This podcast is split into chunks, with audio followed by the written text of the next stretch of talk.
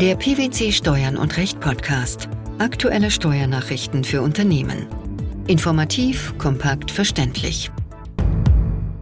Herzlich willkommen zur 339. Ausgabe unseres Steuern und Recht Podcasts, den PwC Steuernachrichten zum Hören. In dieser Ausgabe beschäftigen wir uns mit folgenden Themen. Organschaft, Steuerschuldner und finanzielle Eingliederung, Weiterer Klärungsbedarf zur Nichtsteuerbarkeit organschaftlicher Innenumsätze. Abzug anerkannter Goldfinger-Verluste kann nicht nachträglich beschränkt werden. Der Bundesfinanzhof hat mit zwei die Organschaft betreffenden Entscheidungen zum einen seine Rechtsprechung zur finanziellen Eingliederung geändert und zum anderen ein neues Vorabentscheidungsersuchen beim Europäischen Gerichtshof eingereicht. Beide Urteile sind nach einer Vorabentscheidung durch den EuGH ergangen. Was sind die Einzelheiten?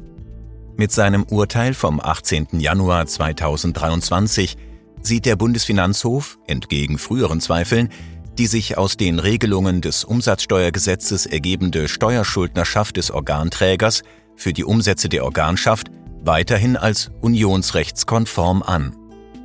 Die vom EuGH hierfür genannten Bedingungen Willensdurchsetzung und keine Gefahr von Steuerausfällen werden gewährleistet, da der BFH schon bisher die Möglichkeit der Willensdurchsetzung verlangt und die Organgesellschaft gemäß Abgabenordnung für die Umsatzsteuer des Organträgers haftet. Im Hinblick auf das Kriterium der Willensdurchsetzung ändert das oberste Finanzgericht allerdings seine Rechtsprechung zur finanziellen Eingliederung. Inwiefern? Für das Bestehen einer Organschaft sei zwar im Grundsatz weiter erforderlich, dass dem Organträger die Mehrheit der Stimmrechte an der Organgesellschaft zustehe, die finanzielle Eingliederung liege nunmehr aber auch dann vor, wenn der Gesellschafter zwar über nur 50 Prozent der Stimmrechte verfüge, die erforderliche Willensdurchsetzung bei der Organgesellschaft aber dadurch gesichert sei, dass er eine Mehrheitsbeteiligung am Kapital der Organgesellschaft halte und er den einzigen Geschäftsführer der Organgesellschaft stelle. Wie geht es nun weiter? Mit dem Beschluss vom 26. Januar 2023 soll geklärt werden, ob an der bisherigen Annahme der Nichtsteuerbarkeit sogenannter Innenumsätze weiter festzuhalten ist. Es handelt sich um das bereits zweite Vorabentscheidungsersuchen in dieser Sache, bei dem es nunmehr um eine Frage geht, die aufgrund der ersten Entscheidung des EuGH in diesem Verfahren zweifelhaft geworden ist. In unserem zweiten Beitrag geht es um eben dieses im ersten Beitrag genannte zweite Vorabentscheidungsersuchen des Bundesfinanzhofs an den Europäischen Gerichtshof. Darin soll, im Hinblick auf die umsatzsteuerliche Organschaft, geklärt werden, ob an der bisherigen Annahme der Nichtsteuerbarkeit sogenannter Innenumsätze weiter festzuhalten ist. Was lässt sich zum Hintergrund sagen? Umsätze zwischen den Mitgliedern einer Organschaft unterliegen nicht der Umsatzsteuer, weil die Organgesellschaft als unselbstständiger Teil im Gesamtunternehmen des übergeordneten Organträgers angesehen wird.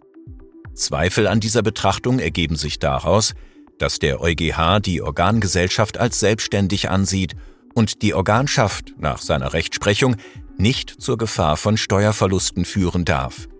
Letzteres könnte zu bejahen sein, wenn der die Leistung von der Organgesellschaft beziehende Organträger, wie im konkreten Streitfall, nicht zum vollen Vorsteuerabzug berechtigt ist.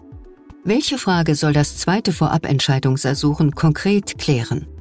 Das aktuelle Vorabentscheidungsersuchen in diesem Rechtsstreit bezieht sich auf entgeltliche Leistungen zwischen den Personen, die im Sinne der EG-Richtlinie vom 17. Mai 1977 eng miteinander verbunden sind und damit auf Umsätze zwischen Mitgliedern einer Mehrwertsteuergruppe, also sogenannte Innenumsätze. Zu entscheiden ist, ob derartige Innenumsätze dem Anwendungsbereich der Steuer im Sinne der genannten EG-Richtlinie unterliegen und sie daher steuerbar sind oder ob sie dem Anwendungsbereich nicht unterliegen und sie daher als nicht steuerbar anzusehen sind. Im ersten Vorabentscheidungsersuchen war zu beurteilen, ob die nationale Regelung zur Organschaft überhaupt unionsrechtskonform ist und ob es zu einer Entnahmebesteuerung kommt. Warum wurde ein zweites Vorabentscheidungsersuchen notwendig? Nachdem der EuGH die ersten Fragen in seinem Urteil Finanzamt T geklärt hatte, und der Bundesfinanzhof im Hinblick auf dieses Urteil davon ausging, dass die nationale Regelung zur Organschaft dem Grunde nach unionsrechtskonform sei und es im Streitfall zu keiner Entnahmebesteuerung komme, stellen sich aufgrund der EuGH-Urteile Norddeutsche Gesellschaft für Diakonie vom 1. Dezember 2022 und Finanzamt T die jetzigen Vorlagefragen, mit denen für den Streitfall zu klären ist, ob Innenumsätze dem Anwendungsbereich der Mehrwertsteuer unterliegen und damit steuerbar sind. Sollte der EuGH entscheiden, dass Innenumsätze entgegen der ständigen BFH-Rechtsprechung steuerbar sind, hätte dies weitreichende Folgen. Warum? Umsatzsteuerrechtlich dient die Organschaft als Gestaltungsinstrument für Unternehmer, die nicht zum vollen Vorsteuerabzug berechtigt sind, wie etwa Banken und Versicherungen, Unternehmer im Gesundheits- und Sozialwesen und im Bildungsbereich sowie Vermieter von Wohnungen. Nicht abziehbare Vorsteuerbeträge lassen sich bislang für derartige Unternehmen dadurch vermeiden, dass sie mit Dienstleistern Organschaften begründen, sodass die bezogenen Leistungen nicht steuerbar sind. Ist die Steuerbarkeit jedoch unter Berücksichtigung der EG-Richtlinie zu bejahen, was durch die beiden Vorlagefragen geklärt werden soll, hätten Unternehmen an sie gegen Entgelt erbrachte Leistungen zu versteuern, ohne dass ihnen ein Recht auf Vorsteuerabzug aus diesem Leistungsbezug zusteht. Das Finanzgericht Münster hat in einem aktuellen Urteil entschieden, dass Verlusten, die über eine britische General Partnership im Rahmen eines sogenannten Goldfinger-Modells erlitten wurden, das rechtskräftig als gewerblich anerkannt wurde, nicht nachträglich über 15a Absatz 5 Einkommensteuergesetz die Ausgleichsfähigkeit versagt werden kann. Wie gestaltete sich die Ausgangslage im Streitfall?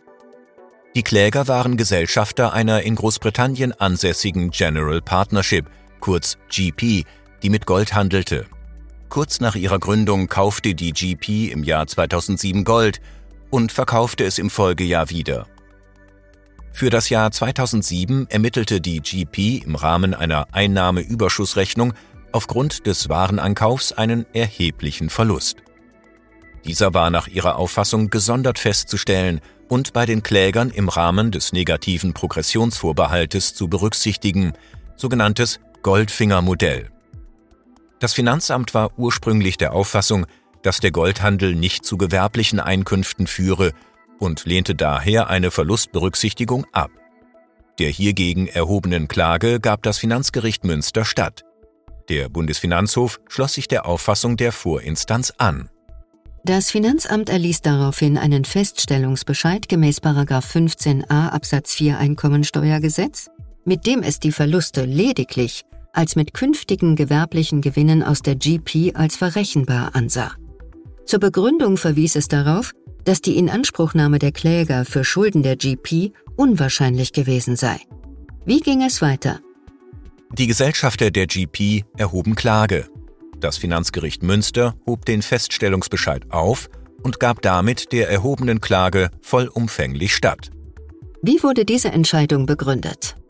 Zunächst seien die Kläger als Gesellschafter der GP nicht mit Kommanditisten, die im Außenverhältnis lediglich beschränkt haften, vergleichbar, sodass eine Anwendung von 15a Absatz 5 Einkommenssteuergesetz von vornherein ausscheide. Vielmehr weise die GP wegen ihrer gewerblichen Einkünfte Parallelen zu einer OHG auf. Im Übrigen habe der Gesetzgeber zwischenzeitlich Regelungen zur Einschränkung des negativen Progressionsvorbehalts, insbesondere zur Missbrauchsvermeidung bei Goldfinger-Modellen geschaffen, die lediglich im Streitjahr noch nicht anwendbar gewesen seien. Würden die Verluste unter 15a Einkommensteuergesetz fallen, hätte es dieser Regelungen nicht bedurft. Unabhängig davon habe der Senat nicht feststellen können, dass eine Inanspruchnahme der Kläger für Schulden der GP im Sinne von 15a Absatz 5 Nummer 3 Einkommensteuergesetz unwahrscheinlich gewesen sei. Das Finanzamt, das diese steuererhöhenden Umstände hätte nachweisen müssen, habe hierzu nichts festgestellt. Die Kläger seien angesichts des lange zurückliegenden Zeitraums nicht mehr zur Aufbewahrung von Unterlagen verpflichtet gewesen. Die Revision wurde zugelassen, über die Einlegung ist noch nichts bekannt. Steuerschuldner und finanzielle Eingliederung einer Organschaft, weiterer Klärungsbedarf zur Nichtsteuerbarkeit organschaftlicher Innenumsätze sowie die nachträglich nicht mögliche Beschränkung des Abzugs anerkannter Goldfinger-Verluste. Das waren die Themen der 339. Ausgabe unseres Steuern und Recht Podcasts, den PwC Steuernachrichten zum Hören. Wir freuen uns, dass Sie dabei waren und hoffen, dass Sie auch das nächste Mal wieder in die PwC Steuernachrichten reinhören. Steuerliche Beiträge zum Nachlesen finden Sie in der Zwischenzeit unter blogs.pwc.de slash steuern und recht.